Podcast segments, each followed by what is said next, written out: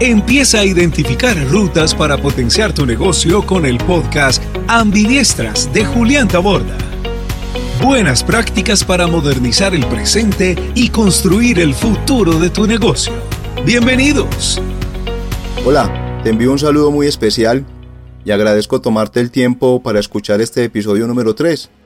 Hoy conversaremos sobre las 7 características que las empresas ambidiestras deben considerar al momento de ejecutar este modelo de gestión en sus compañías.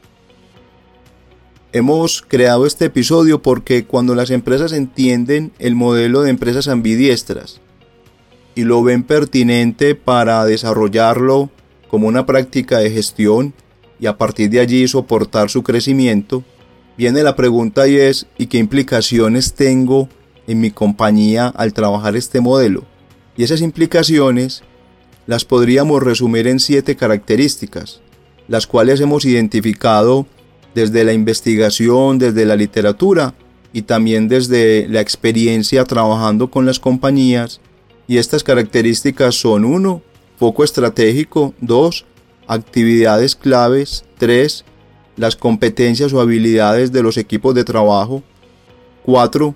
Las estructuras que se dan en el modo explotar o en el modo explorar, 5. Los indicadores que deben medirse en cada uno de los dos modos o mundos. 6. Rasgos culturales. Y 7. El tipo de liderazgo. Empezando con el foco estratégico, podríamos decir que en el negocio del hoy o en explotar, el foco allí es costo y beneficio. Básicamente las empresas tienen unas metas a lograr en términos de ventas, en términos de margen, sea margen bruto, margen operativo, margen EBITDA, mientras que en el negocio nuevo o en construir el negocio del futuro, que es más el modo explorar, allí el foco estratégico es más crecimiento, es más innovación, es más empezar a entender o a, o a identificar unas áreas de oportunidad que al principio son unas áreas de oportunidad donde no hay una claridad 100% de que por allí haya una oportunidad de negocio, pero que precisamente invita a la empresa a iniciar el entendimiento de esa área de oportunidad. Entonces el foco estratégico en el negocio del hoy es costo y beneficio, el foco estratégico en el negocio del futuro o en lo nuevo es más innovación y crecimiento. La segunda característica que son las actividades claves, podríamos decir que allí las compañías en el modo explotación están más orientadas a actividades de excelencia operacional, se da la innovación, claro que sí, pero se da más orientada al tema de desarrollo de nuevos productos, extensiones de línea, eh, buscar continuamente mejoras en procesos para lograr mejores o mayores eficiencias, mientras que las actividades, cuando la empresa está en el modo explorar o, o pensando en su futuro, son más actividades asociadas a la adaptabilidad. Allí los tipos de innovación son más innovaciones adyacentes, transformacionales, disruptivas, porque son innovaciones que tienen mayor nivel de incertidumbre o son, o son iniciativas donde la incertidumbre es mayor, por lo tanto la empresa debe tener unas actividades o unos procesos que le permitan ser más adaptables, más flexibles. La tercera característica que tiene que ver con competencias o habilidades, cuando las empresas están en el negocio del hoy, son competencias más operativas, mientras que cuando están pensando en el negocio del futuro son competencias más emprendedoras, ¿cierto? Incluso aquí es importante eh, tener en cuenta las áreas de desarrollo humano o desarrollo de talento, porque estas competencias o habilidades a veces las empresas están muy concentradas en desarrollarlas para el negocio del hoy, pero estas áreas desde gestión humana también sería importante que se inserten en el modelo de empresas ambidiestras sobre todo en las habilidades requeridas para construcción del negocio futuro, que como decíamos hace un momento son más habilidades de, emprendimiento. Aquí uno como eh, logra que los colaboradores eh, tengan no solamente la capacidad para trabajar u operar el negocio del hoy, sino paralelo también empiecen a pensar como emprendedores. La cuarta característica tiene que ver con la estructura. Cuando se está en el, en el modo explotación o en el negocio del hoy.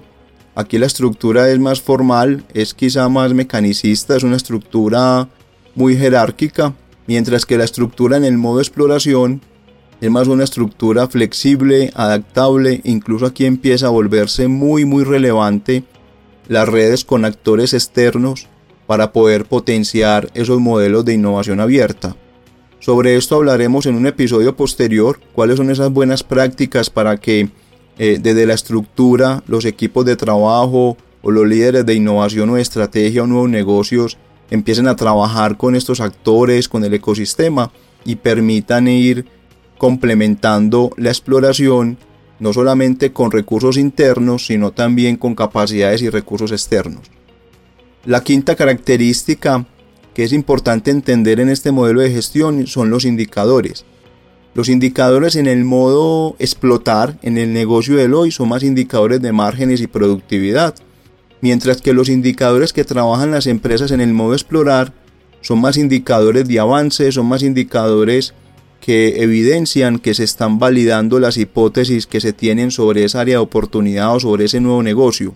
Aquí los indicadores son también más de tasas de crecimiento, más de cómo se va midiendo la atracción del mercado sobre esa nueva iniciativa, no tanto como los indicadores de, explotar, porque cuando hablamos ahorita de nuevos productos o, o mejores procesos, pues allí la incertidumbre es muy baja, yo diría que es casi nula, porque la empresa conoce ese mercado, la empresa conoce a quién le va a vender.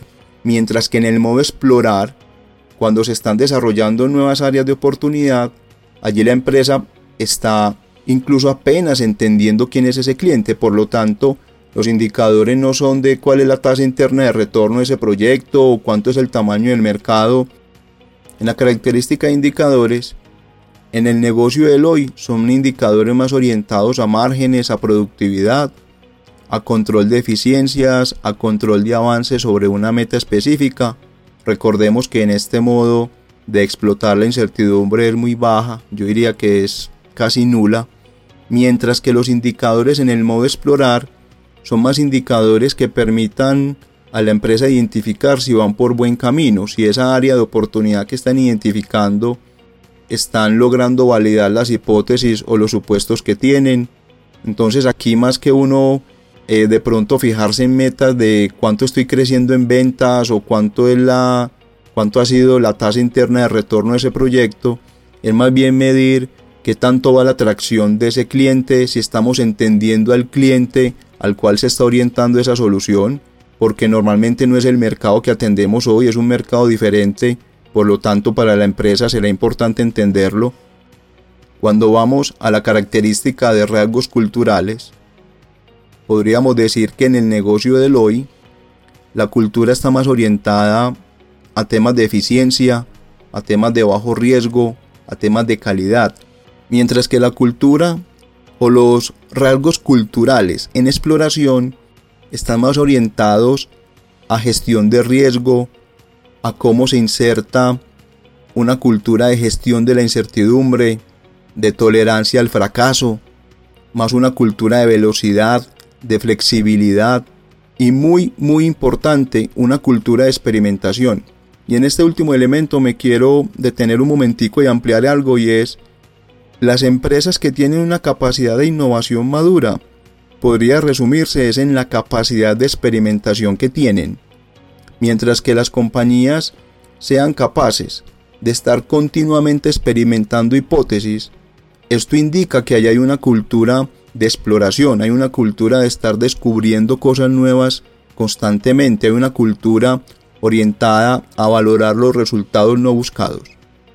Y para terminar está la característica de liderazgo. Normalmente en el negocio del hoy los líderes tienden a ser más de indicar o, dar o dar instrucciones y un equipo las sigue.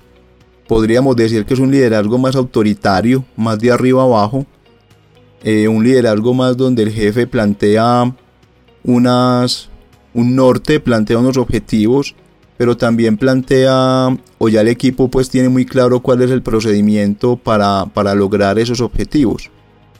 Mientras que en exploración Allí el liderazgo es un liderazgo más visionario, más comprometido, más colegiado. Allí incluso se pierden las jerarquías. Es decir, si usted arma un equipo de trabajo para desarrollar una iniciativa de exploración, y en ese equipo está el presidente y hay un operario, en ese equipo se pierde la jerarquía. Ahí no es el presidente o no necesariamente porque esté el presidente va a liderar el equipo.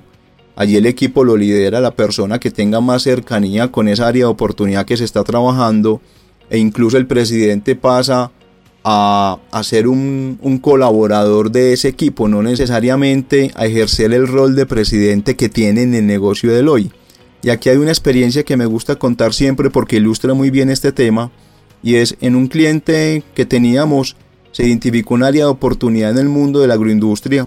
Ese cliente no tiene negocios hoy en el mundo de la agroindustria, entonces como un área de oportunidad en exploración, se identificó allí una iniciativa importante y se armó un equipo, con el presidente a bordo en ese equipo, pero también había un operario donde la familia siempre había tenido negocios en las centrales mayoristas o plazas de mercado, no sé cómo se llamarán en otras partes, pero normalmente son las centrales de abastos.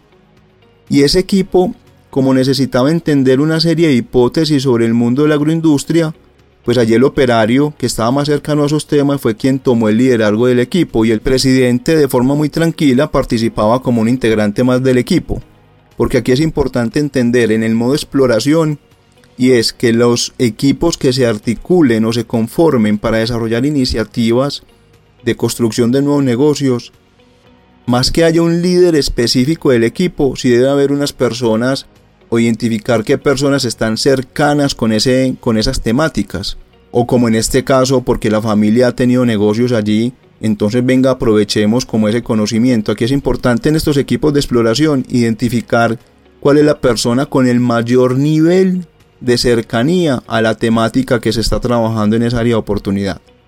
Entonces recordemos, son siete características que debemos entender como, como implicaciones para desarrollar este modelo de gestión en sus compañías.